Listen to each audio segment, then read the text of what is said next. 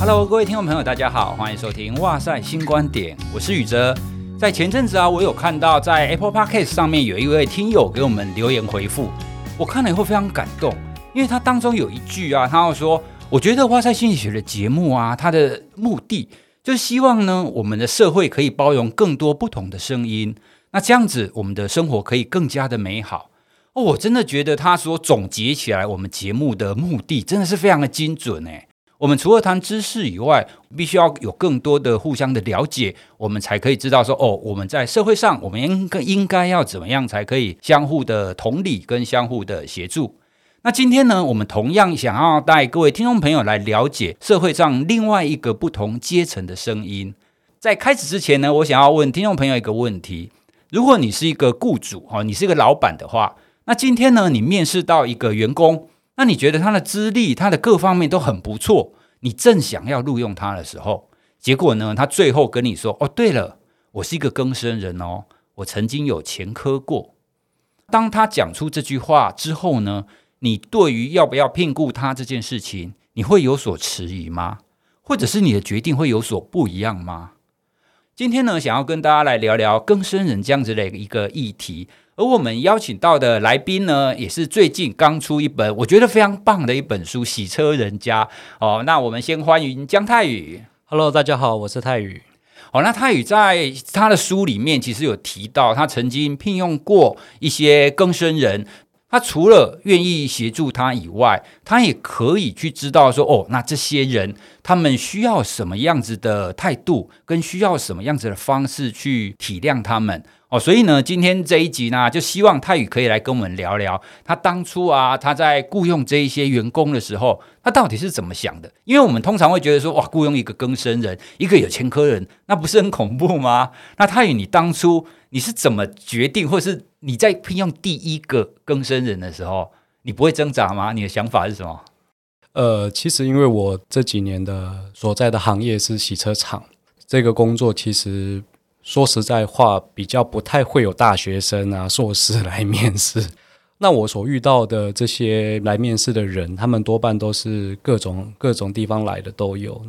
所以，呃，在我真的第一次面试的时候，心里面确实是有稍微停了一下。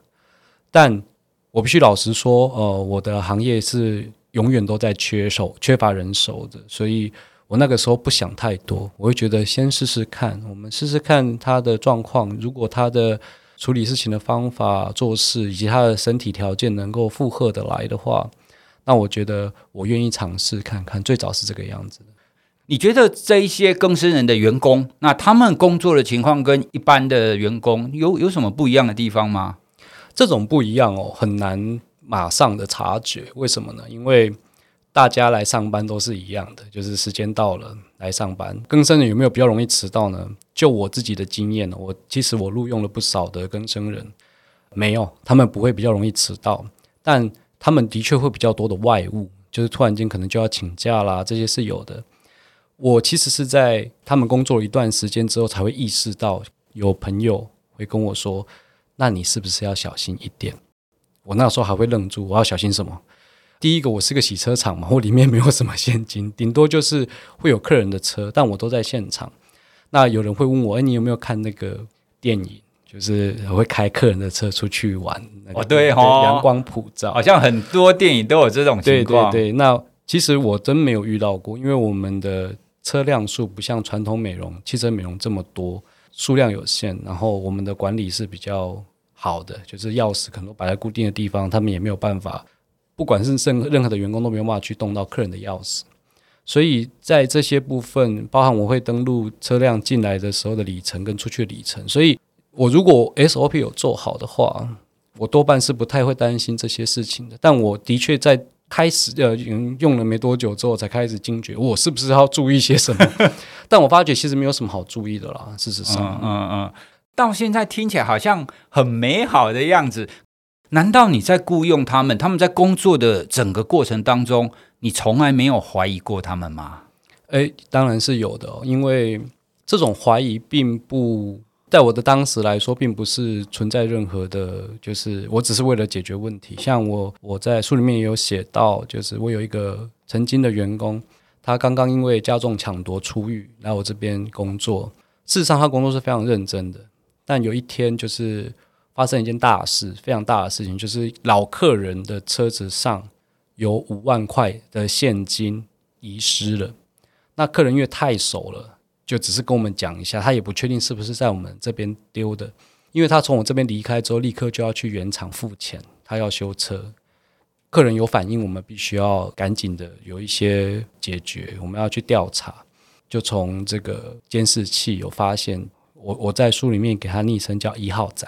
我们看见他在吸内装的时候出现一些非常不合洗车工常理的举动，他会从车子里面探头出来，想要找店长在哪里，或者是有没有人在看他的这个动作。对我们已经做了这么久、很有经验的师傅来说，在吸内装是不可能探头出来看任何的事情，就把它吸完嘛。对，就吸完，可能前前座吸完换后座。但是因为呃，摄影机店里面的监视器，说监视器真的有点不好听，但是就是摄影机，它只是为了要照外面，看看车子有没有碰撞，要给客人一个安心的感觉，它是照不到车子里面的。我跟店长看完了监视器之后，我们两个就互相看了一眼，我们心里面是有怀疑的，因为这个动作太不寻常了。但我们两个。很有默契哦，就点点头，说没有办法拍到，所以我们不能说是他拿走的。对，所以我们从头到尾都没有跟他讲这件事情。那这个最后是怎么解决？最后就是我自掏腰包 赔给客人，就赔钱。客人当然不熟，他说我不确定是不是一定在你那边啊。对，他说有可能他忘记了，真的是一个很好的客人，他只是说有可能有这种事情要我们注意一下。也就是说，那个客人其实也不确定到底是不是因为来洗车而已。对，但是因为他跟我讲的判断的，他说他就是要我这边先把车子整理干净之后，他要去原厂修车，然后要付钱，所以他就从家里带着钱放进去之后，先来我这边洗，洗完就要直接去原厂了，没有其他地方了。所以我认为他只是觉得不想要让我们去负担这个责任。他人真的很好，一个很好的大叔，但是我觉得。我还是应该要负起这个责任，毕竟他是很久很久的客人，他在我这边也七八年，所以我还是把钱付给他这样子。而你摄影机也好像也没有办法拍到他好像有疑似拿了东西出来的镜头嘛？对，但是因为他就有一些后续，当然还有一些不寻常的举动，例如当天他就跟店长要求他要早退，说他有事，然后隔天就没来上班。过了两天来上班之后，整个人就是恍恍惚惚，满脸涨红。那我跟店长看一看，就觉得这个依照我们的经验，然后就是这应该是在退药。对，因为他其实是有就是使用毒品的这个前例，但我们没有任何的证据，不能说什么，只能说哦，你胃痛，那我就拿胃药给你吃，然后真的不舒服就回家，这样。那就是前前后后兜起来，好像有这么一回事，但因为我们没有看到，所以我们没有。特别针对这个跟他说些什么？哇，如果从你的角度看来，其实他的可能性其实蛮高的诶。就算你有这样子的一个怀疑，可是你始终没有去质问他，或者是没有对他做什么类似调动啊，或者是惩处，你自己的想法或者是你自己的感觉是什么？其实比较单纯的就是，不管我有什么想法，就是没有没有证据。店里面有监视器，主要也是为了要，并不是为了来监视员工用的，嗯，而是为了要就是给客人安心。譬如说，有些客，我有遇过客人很很离奇，他车开进来之后，就到总公司客诉说，他们把我车子开出去外面兜风，我们登记的里程他也不看，怎么办呢？嗯、我们就把监视器从他进来到结束，监视器每一个档案都给他说，证明我们没有。所以这个监视器有时候只是为了要保护我们自己，不是为了要拿来监视员工。哦、对。他发生了这件事情，呃，客人的钱在车子里面遗失了。这件事情我们是没有办法从外面的监视器拍到里面的。只要没有办没有拍到，他就没有这一个，他就只能有嫌疑，因为车子是他处理内装的，但不能代表确实就是他。这是我跟店长，我觉得我的店长也算蛮了不起的。他当下就立刻觉得不用跟他说，因为没有拍到，就这样子，我们想办法解决。我觉得这件事情是很好的，对啊。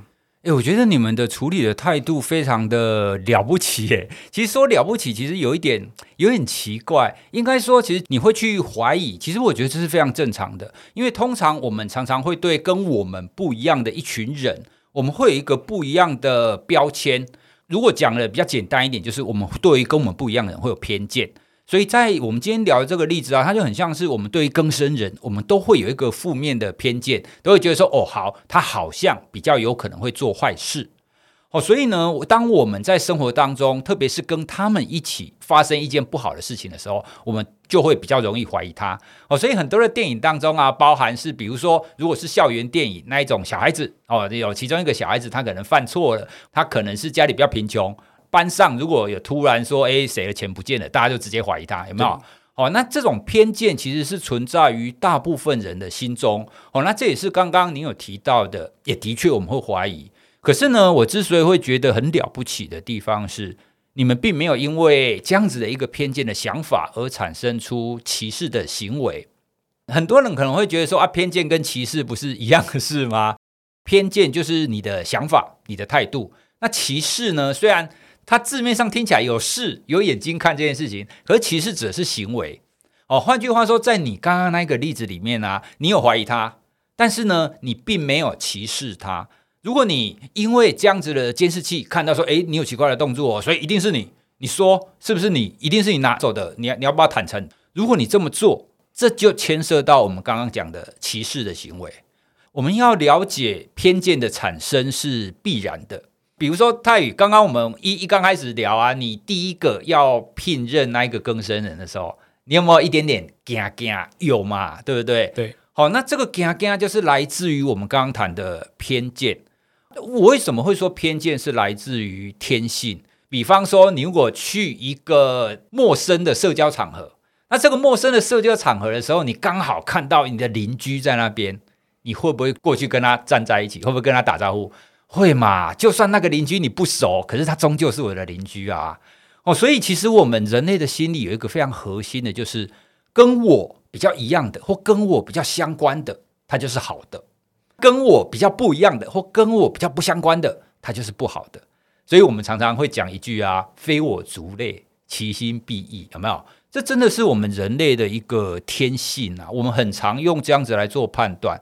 所以，我们在节目当中其实也常常聊到，像精神疾病，像那些弱势的人，我们很容易直觉的去排斥，或者是去躲开这一群人，就是因为这样子的偏见。可是，就像我们节目一刚开始聊的一样啊，如果我们希望我们整个社会可以更好，包括我们更好的话，其实我们会需要知道自己有这样子的偏见。唯有你知道你有偏见，你才会去避免这样子的歧视。哦，所以你刚刚讲到说，对，我们知道，我们怀疑他，可是我就是没证据。对，所以没证据，你就不能做出这种指责，或者是觉得就是你这样子的行为。我觉得如果我是老板，我我可能做不到哎。呃，我我觉得不一定哦。因为什么呢？因为我自己身为洗车工之后，其实我也有感受到外面的对我的眼光的不一样。嗯。所以，之所以我跟店长两个人决定连问都不问，我觉得连问这件事情对我们来说都是不愿意去做的，确实不愿意。我们宁可闷在心里面。我举个例子啊，万圣节刚过，我的店的附近有一个托儿所。他们每年万圣节，老师都会带着小朋友在附近去要糖果，所以远远的就会听到他们在喊“不给糖就捣”，很可爱，就捣蛋，然后一路这样子过来。然后有一年，我就在刚好在外面洗车，我就停下来，就站起来，然后就看着他们经过，我就赶去赶紧叫店长停下来。我们店里面有没有糖果？因为我们都会拜拜。啊，有啊有啊，我说你去拿出来，拿出来，拿出来。结果。他们到隔壁的妇幼用品馆要完糖果之后，经过我们的门口，就会看到老师在前面，小朋友在后面，最后面是一堆家长，家长比小朋友还多，在那边帮忙录影拍照。老师就看了我们一眼之后，就大声的说：“OK，我们下一站是旁边的运动用品店哦。”然后就他们就直接走了。哇！所以那一瞬间，我其实我当然也不怪他们，因为我们是洗车场，感觉就湿湿的，然后洗车场给大家的感觉就是可能都还有。就是打赤膊在穿拖鞋，咬着烟在洗车，这个这个传统观感都是有的。在那一刻，我就心里面会想：不行，我明年一定要试着让他们跟我要糖果。所以我，我我们在这种环境里面一段时间之后，我们反而更不会去做这件事情，因为我们理解，就是哪怕问，就算他有嫌疑，你去问他都是一件不好的事情，除非我们很确定，譬如说。我看到他突然间从口袋里面拿出很多张一千块，不可能，不可能，因为他没有钱。那这个时候我就可以去问他了，因为我有一些诶明确的事证可以去问，但是从从头到都没有，所以我们不问。所以我认为其实大家都应该可以去体会这样的感觉。我觉得没有人是我可能做不到，我觉得老师你一定做得到，因为我们在那个环境下，久而久之我们就会被磨练成这个样子。因为其实在我心里面，他跟我是一样的。如果我是你，我看到那一群小朋友这样绕过去，我会很难过诶。呃，确实很难过，在那个当下。嗯、可是，呃，身为一个劳动阶级，其实难过这个情绪，在我们施工上班的途中是没有意义的。因为你难过，等一下要不要洗车？要。等一下要不要很累？要。中午是不是想不到要吃什么便当？因为很热，吃不下。一样的，所以不花时间难过了，赶快把车做完休息比较重要。所以听起来，从你自己的一些经历当中，其实你也很常感受到这一种已经有一点接近歧视的这种行为。你会觉得啊啊，我明明跟隔壁那一家一样啊，为什么你要绕过我？你会把你自己的这种感受，然后直接套用或是同理到其他人身上，所以你就觉得不行，我绝对不能无缘无故的去指责别人，因为大家都一样，除非我有证据。对，尤其我的感受特别深，因为我不是从出社会，可能大学毕业我就在做类似劳力的工作。我以前就是在书房里面写作就好了，然后演讲来上 podcast，多么快乐！就是哦，好喜欢讲自己的故事，讲自己的想法。但我去施工的时候，去蹲下来真的洗车的的时候，其实我也是没有办法去接受那种。因为我的位置，我现在还是洗车工，所以我可以这样说。别人说都会变成政治不正确，嗯、就是 面对这种阶级落差。如果你在上位，你的工作是老师，你在讲阶级落差，你就会觉得，哎呦，你心中有阶级，这样不对哦。但我可以说，这就是我的保护色，就是阶级落差。我从作家，作家很接近老师的这种身份，我觉得好像很不错，大家都觉得看我都觉得哦，尊敬作家，对哦，觉得好像很很棒。洗车工就哦，洗车工哦。哦，安内吼，就会变成这样，它的落差非常大。这么大的落差之下，其实我我是需要更多时间去调试，可以看到更多不一样的东西。那种真的阶级没有办法打破，没有办法复制，而且你真的是会被跳过、被怀疑，然后被认定为社会底层的那一种眼光。那我特我特别能够感触很多。非常可以体会你为什么相对的是可以去同理刚刚我们讲的那个一号仔，因为毕竟大家都是这个样子。我虽然我现在是一个老板，可是呢，我们都是港口人，其实我们都是底层的人。另外，你书里面有另外那一个例子，就是你觉得你一直很想要知道他自己过得好不好，那一个阿乐的例子。嗯、阿乐，嗯。阿乐他其实是一个，他来我这边工作的时候才大概十八十九岁，还没有当兵，正要去当兵的时候，他也是透过我的一个就是同行介绍来的。他来他介绍我的时候就跟我说：“哦，他是有一些前科的，可是他很年轻，就是在管束中。但我还是让他来做了。他是一个非常乖的小朋友，也许动作没有那么灵活，然后反应没有那么快。”但他做事非常认真，非常非常认真的一个小朋友。一之所以会到现在，我都对他的印象特别的深刻，最主要还是因为最后他离开的方式是让我很自责跟内疚的。哦，我在加班的时候，我自己一个人留下来，因为我们车子有时候要做过夜，我就可能我自己留下来，让其他同事先走，我留下来做事。他会留下来陪我，虽然他家住的非常远，他要转两班公车才会到。然后留下来陪我，就是他就他也不能帮忙，因为他不会。哦，他你你并没有要求，他是主动留下。他就他就打完卡之后就坐在那边，他也不讲话，就坐在那边。我说你怎么不回家？他说我看一下学一下。就其实他，但是他距离我在做的事情很远，他就真的坐在地上抱着膝盖，就这样一直看着我。然后我还会去买晚餐给他吃，因为我们加班要吃晚餐。有一次我就买了虾仁煎。因为我们那边的鹅啊真很小，鹅啊很小，都都买虾仁煎。他吃着吃着就哭了，然后我就看他那边哭，我在想，嗯、我我也有吃啊，没有那么难吃，应该不至于会难吃到哭。他跟我说他想到他爸爸，他说他爸爸常常就是不在家，他其实都没有看过他爸爸，跟妹妹两个人有姑姑在照顾他们。那有的时候爸爸会出现，然后晚上就拿虾仁煎把他叫起床，说：“哎，吃虾仁煎。”这样，所以他只要吃到虾仁煎，就想到他爸爸。后来他离开的原因就是有一天我放假，他打电话给我，早上说：“老板，我有有人说在台中，他原本是他说从台中上来的，我有人看到我爸爸在台中，我想请假去找我爸爸。”我听到我就觉得，可能我还在睡觉吧。你爸爸不是对你不好吗？常常不回家，你去找他干什么？而且你是想出去玩吗？还是就是给我这个这个借口？因为我遇到很多年轻人，真的都是一堆三教九流的，什么什么借口都有。就是我要去拜拜啦，什么家里怎么了啦？我就这样问他，他就不讲话。我说你自己想清楚，一个年轻人要慢慢培养自己的责任感，你不可以想要休息、想要出去玩就乱找借口。然后说我知道了，然后就没有出现了，从此以后就就消失了。哦，就从那一通电话以后，他就没有来了。但我常常会想，其实他是比我刚刚讲的一号仔还要再更早更早。那是我刚开店第一年的时候遇到的事情。我那时候我后来会常常回想到他的时候，我就会不断的问自己：如果那个时候我的那通电话的内容是不要这个样子讲。我会说哦，真的吗？去关心他一下，爸爸在哪里？注意安全。我现在起来，反正我没有安排事情，我就是放假，我可以换我去店里面跟你调换一下。如果可以这样的话，会不会有不一样的人生？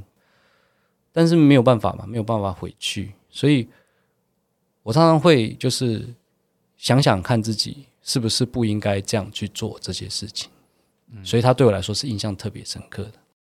你会有刚刚那样子的想法，说：“诶，你就就像你刚刚讲的，如果当初讲的方法不一样，那结果是不是不一样？你会有这种想法，代表你有遗憾或后悔吗？你不应该那样讲吗？你觉得呢？”是有的，是有的。因为其实那个时候我刚当老板，从作家变成洗车厂的老板，很多时候心态其实是没有调过来。就像他，就是他的前科是因为贩毒。所以有的时候他常常在这个厕所待的比较久的时候，我就很紧张，因为那时候就会觉得我是个大哥哥，我是老师，我要去纠正他，我要去让他试图走上好路，对，教育他。我觉得这是我的社会责任。我不只是个老板，我更是一个，就是我想成为我自己很喜欢那种大人，我可以救一个年轻人。所以我曾经发生过，也是让我很后悔的事，就是他在厕所待很久，我觉得不太对，我就去把厕所门踹开，因为我们那种。轻钢板的门就是很简单，一个就是其实只是一个硬币就可以打开，但是我还是去把门踹开。踹开之后，他就看着我，他就真的蹲在马桶上面。然后因为他就是玩那种手机游戏，是很很烂的那种手机，就是可能像贪食蛇那种东西。他就看着我，我就看着他，然后想象很尴尬，对，就超尴尬。然后我就我就说啊，怎么上厕所那么久？他说哦，没有，顺便玩游戏，只是一个年轻人想说趁机休息一下而已。但那个时候我，我我必须要老实说，我真的不懂，所以我就会怀疑，甚至是觉得我要把他拉回来这样子。我觉得你在跟他们相处的过程当中，也是在不断的犯错，不断从怀疑、犯错，然后自我觉察，你去发现说，哎，对，我这样子的行为到底是不是合适的，到底是不是好的？所以也的确，我们会需要在生活当中不断的，很像是尝试错误学习，才慢慢慢慢慢慢变成书里面以及你现在的你这个样子，并不是一刚开始你就知道说哦，对，就应该要相信他，我们不可以没有证据就这样子诬赖他等等的。那这些其实都非常仰赖刚刚你你自己陈述的这种觉察。所以你每一次做一个行为，你就会反思吗？还是一段时间你才会反思？我坦诚，就是我没有办法经常性的反思，因为这样子的工作它劳力吃重，所以我大部分时间必须要每天每天的像个齿轮一样，就是一直运转做重复的事情。那我最常会遇到的状况其实是错了，就像我刚刚举例的阿乐，我错了，他消失了，我必须要知道，赶紧的排除错误。这是我经我必须我经营就是只能这样子，就是避掉风险，排除错误，才能够越做越好，我的洗车场才不会倒闭。所以那个时候我没有思考到太多人文类的事情，嗯，就是我应该怎么去关心他的内心，我是不是这个做法真的很错？诶，我的做法是错了，但是我的想法只是，我因为这样子失去了一个员工，我下次不应该这个样子。我是在这样子的路径上面，慢慢的，然后等到真的静下来的时候，我才能去思考，也许我这样做是一个在想法上面是需要调整的，我才能慢慢长大。但在那个当下是没有到这个程度的，我只是希望我的店可以经营得更好，我的人力可以更稳定，他们工作可以快乐，快乐工作效率就会高。我在看泰语书里面描述到这几段的时候，其实让我印象很深刻的是的那种自己内心想法的历程，其实是非常细致的。因为我们一般人在思考过往的事情，就算你后悔好了，你通常会留下那个很强烈的后悔的情绪。可是你不会一直细致到说哦，这件事情如果我当初换另外一个想讲法，它可能会有不一样的结果。那在另外那一个宇宙当中，哦，那阿乐可能就是变成是一个好像就一样在洗车场里面，然后持续的成长。我想要跟泰语分享的是，其实这就很像是你刚刚说的，我们通常人在所谓的觉察哦，所谓的觉察，简单的讲就是你可以知道你做了这些事情。你是为了什么样子的情绪或情感或什么样子的原因而做的？那做了以后呢？这个结果到底你怎么去判断这个结果？比方说以阿乐那一个例子好了，你会有那样子的想法？我相信很多的雇主他所得到的结果反而会是：哦，你看对啦，就是因为这个样子，他们这一些有前科的更生人就是待不住啦，什么事情都不讲，就这样子。直接就离开了，所以我才说不要雇佣这些人嘛。当我们人有偏见的时候，你就会导向一个去符合你偏见那样子的结果。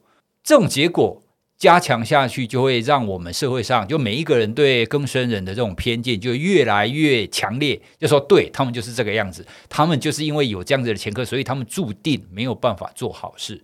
可是你不一样，你会把。那样子的一个他不来的结果，然后你会去想说，诶，有没有可能这个是另外一个原因，而不是我们刚刚谈的那种偏见？我印象很深刻的就是，你一直可以去排除这种负面的更生人的标签，而去思考说，好，我们同样是人跟人之间，我们应该要怎么样子的互动才是比较好的。这种觉察其实是非常难得的，而且这种觉察是需要被提醒的，你知道吗？就像泰语你刚刚讲的啊，我平常忙得要死，我哪有时间在那边跟你觉察？谁有时间跟你在那边反思啊？他们是英英不带记者，你如果很忙的话，其实我们是需要提醒的。你没有时间停下来嘛？可是呢，这个时候如果刚好有一个外力，或是有一个讯息来告诉你说，哎，你是不是应该要在这边要多想一点？那这种提醒其实也可以帮助我们做自我觉察哦，所以这也是我们今天来谈这一集节目最主要的原因啊。因为我们常常讲，对，我们要温柔的对待别人，那讲起来很简单啊。可是我们常常会没有觉察到哦，因为我们实在太忙了。我过往在电视上或是媒体上看到，在做更生人这个议题的时候，大部分最后的结果都是，哎，这个更生人之后可能就变好了。甚至他有成就了，赚大钱了，那回来找找这个老板，老板就跟这个曾经的员工哦，两个就要抱抱嘛，就怎样，就看起来好像是一个非常励志的结果。如果你雇佣了一个更生人，就像你刚刚讲的啦，你希望你或者是你觉得你有这样子的一一个社会责任，你想要让他走向好好路，可是最最后没有如你所愿，你会后悔，或者是你会觉得说啊。早知道就不要做了，做这都白做的。你的想法会是什么？后悔哦，也不至于，因为因为就是一样的，所有的员工都是一样的。唯一会有一点点差别的就是，我至少没有像以前一样把自己架在一个道德的制高点，认为我就是可以帮助你们，不这么想了。我反而把自己放在跟他们是一样的，你提供你的劳务，我给你报酬，我们是。对等的关系，劳方跟资方就是这样的关系而已。你帮我赚钱，我给你钱，就这样。所以很多时候，像我我我举例回去一号仔好了，一号仔后来他也开始跟我借钱，然后上班不稳定，那是因为他是跟生人的关系嘛？就我的经验来说，这样子的曾经这样子的员工很多，超级多，都是这样，就是开始会借钱，然后就慢慢的就不出现。所以我会我会试图用自己的角度去看，我还是要做我该做的事情。但是因为我毕竟是一个经营者，我还有其他的员工，为我的家庭，我不在一个道德制高点上面的时候，我会更平和的去看待这种事情。这是常态，它会发生的。每一个人都有可能会发生这样的事情。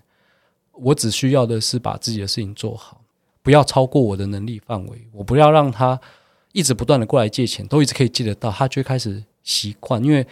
不用付出努力的钱是最最简单的，嗯、也最不用去思考它的后果的。如果让他养成了这样子的习惯之后，也许后续就会对他来说反而不好。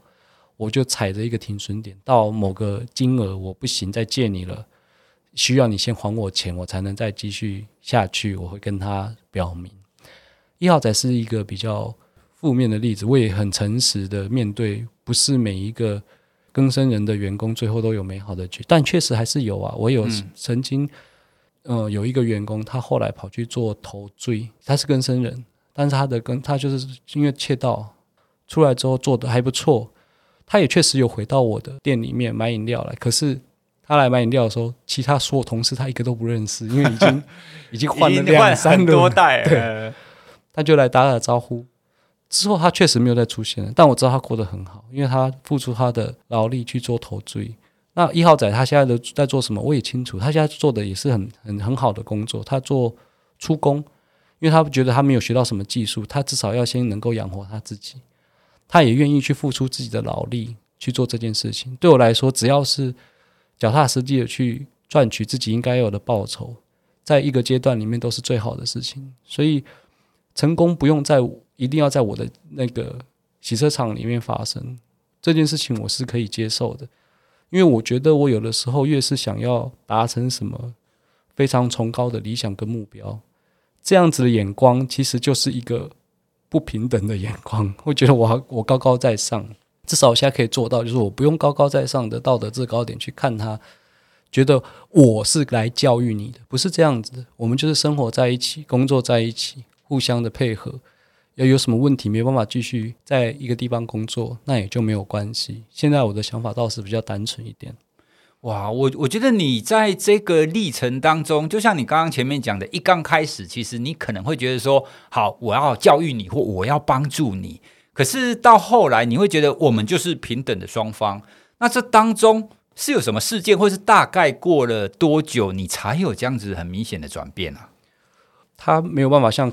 开一扇门走出去就变了，我觉得他就是慢慢的一个、嗯、一个同事一个员工，然后他离开了，离开一定会有原因，但终会有静下来的时候。譬如说我有放假的时候，嗯、我有跟人聊天的时候，我静下来去想，就会发觉哦，问题可能是在某些地方，我得要调整。就像刚刚老师说的，哦，有的时候我们要有一些想法要被提醒。我也是需要被提醒的，我就道理大家都知道，我们不能歧视啊，我们不能怎么样，不能，我都知道啊。当我面对的时候，我做不到当下的反应，我就是没有办法做到那样。我会急躁，我会生气，我会觉得被占便宜，这些都是呃，身为经营者我都会有的想法。我觉得我帮你帮你保了劳健保，帮你缴了入会费，帮还帮你交保团保，都是我出钱的。然后你这样 biu 一声就走掉，还把我制服带走，对啊，然后薪水刚领完就走了，还跟我借了两万块没有还。但是如果我一直绕在这些情绪里面做不了事情，所以我我都是先往前走，停下来想想啊，OK，现在大概是我必须要去思考一下，我刚我这样做不好，那所谓的不好，那有没有比较好？因为我没有办法做到最好，所以我觉得我来讲更生人这个题目，先天上面就有一个比较大的优势，就是其实我们就是这样一块的人，大家遇到太多了，都是这样，都是一起的，没有。那今天如果我是大公司，我是什么的，我就不敢保证我是不是他。如果很有制度，层层层层往下的话，我也不敢保证我对每个呃员工我都能很清楚的了解。我就是一个很小的单位，顶多就五个人，我我就可以很很容易掌握他们每天的表情动作。因为每个员工他有什么样，他会做些什么事情，其实都会有征兆。如果你愿意细心的去看的话，他离开是因为委屈了呢，钱不够，或是他生活花费真的很高，或是他真的品性有问题。这些事情我们都可以提早发现的，这也让我想到，其实我们常在说，必须要在人际方面可以要要有立下界限这样子的概念。套在你身上其实也很像诶，因为我们一般对于更生人雇主，其实我们也有一种刻板印象，说好你是一个老板，那你雇佣了更生人，你就有责任将他导回正轨，或者是让他变好嘛。所以这又跟你一刚开始期待一样，可是最后呢，你会发现，哎，不行。当你有这样子的一个有点像是阶级的意识的时候，其实对他反而会是不公平的，而且这样不见得是最好的。所以最后呢，你的处理方法更像是我们就是劳资双方，那我提供我可以给你的协助，那如果我不能给你的协助，我也不需要掏心掏肺。其实这才是一个最好的一个合适的对应的方式，诶，而不像是说哦，你好像一定要对他好一点。呃，对，这我觉得这个就是生存本能，因为你一直就是想要对他好一点，对他好一点。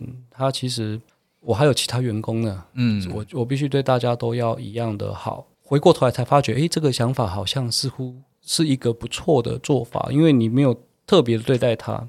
就像我也有用过领有残障手册的员工，所以如果你没有特别的对他觉得他们不一样的方式去面对他们，他们其实反而可以做得更自在一点。他们不会觉得你你怎么看他？我觉得我是无意之间做到这件事情，其实只是我真的我也没办法分出什么心力来特别的去关照你，因为我过往的经验告诉我，特别关照你都是失败的。嗯、那与其这样，我们就不如各做各的事情，大家还是同事，不也不是朋友的同事。我现在跟我的员工都是这样，一步一步慢慢的走。